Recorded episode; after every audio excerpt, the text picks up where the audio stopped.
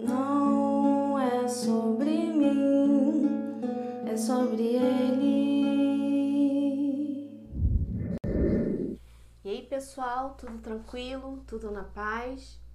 Pois bem, hoje estou aqui novamente para a gente conversar, bater um papo e eu queria falar a respeito do nosso olhar.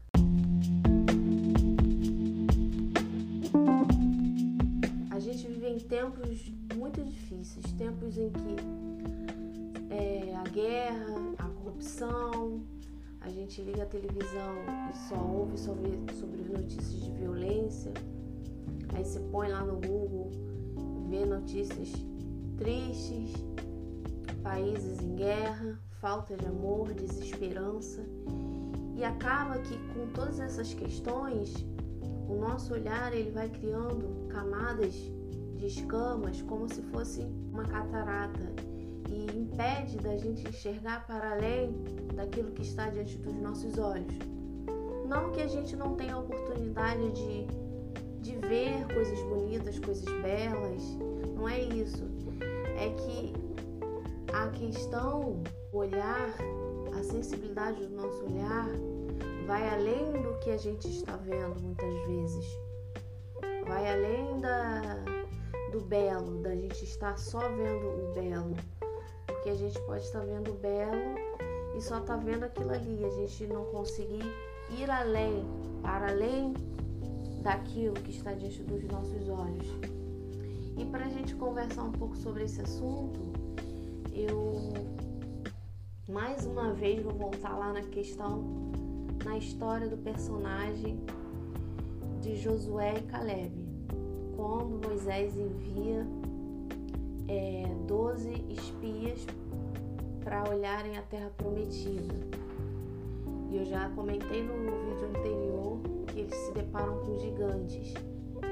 Mas para para pensar, nota que que Josué e Caleb e os dez espias, eles foram criados é, no mesmo ambiente, ou seja, todos eles cresceram vendo milagres, todos eles viram é, o mar vermelho se abrir, todos eles viram é, Moisés bater na rocha e a água sair, as dez pragas do Egito, porque provavelmente eles é, teriam ali a mesma faixa etária, como se eles tivessem crescido ali tudo no mesmo tempo. Todos eles eram de, representantes de tribos, das doze tribos de, de Israel.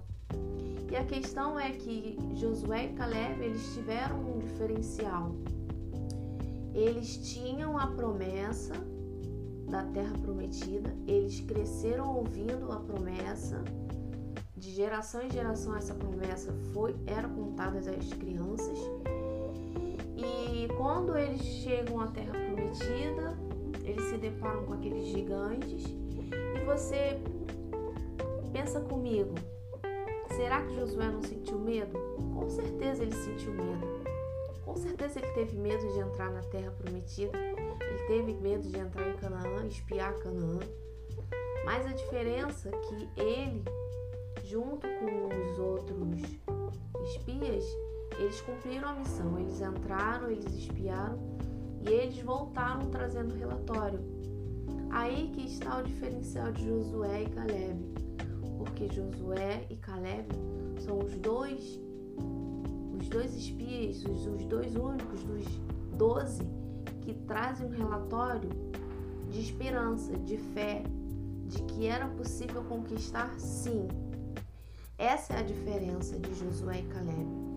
Todos eles foram criados ali, todos eles viram os milagres, vivenciaram inclusive, mas na hora do, do vamos ver ali, Josué e Caleb, para além do, do olhar daquilo que eles estavam vendo ali, eles tiveram que enxergar com os olhos da fé. E é aí que eu queria chegar. Eles viram gigantes, eles estavam na frente de gigantes, a terra era cheia de gigantes que eles teriam que combater. E quando a gente vê algo que talvez seja difícil, impossível, Não basta ter só o olhar. Aí a questão que eu vou falar, que eu coloco no vídeo, da, da questão do aprimorar o olhar, é exatamente aprimorar o olhar através da fé. Porque às vezes, em algumas situações que eu e você possamos passar na nossa vida, a gente vai enxergar aquilo ali. Os nossos olhos não vão estar limpos, eles vão estar turvos, eles vão estar com escamas. E aí é necessário levantar o escudo da fé, olhar através da fé. E eu entendo que Josué e Caleb, eles fizeram isso. Eles olharam com os olhos da fé e trouxeram boas novas para Moisés. A terra tem gigantes, sim, a terra mana leite e mel, mas é promessa nossa. É Deus prometeu a terra para gente. Então é possível. A questão é usar a fé, olhar através da fé diante de, de, de todas as dificuldades e, e, e, tantas outras coisas que, que eles viram lá trazendo para os nossos dias, em tempos difíceis, é a mesma coisa. Se a gente não cuidar, a gente vai criando essa escama, vai criando essa camada de, de falta de fé. E quando a gente olha ao nosso redor, por mais que a gente veja coisas bonitas e belas também, não quero dizer que nem estou fazendo apologia de que a gente só vê coisas ruins. Não, a gente tem oportunidade. Com certeza você tem oportunidade de ver um filme bonito, uma bela obra de arte, uma exposição legal no museu.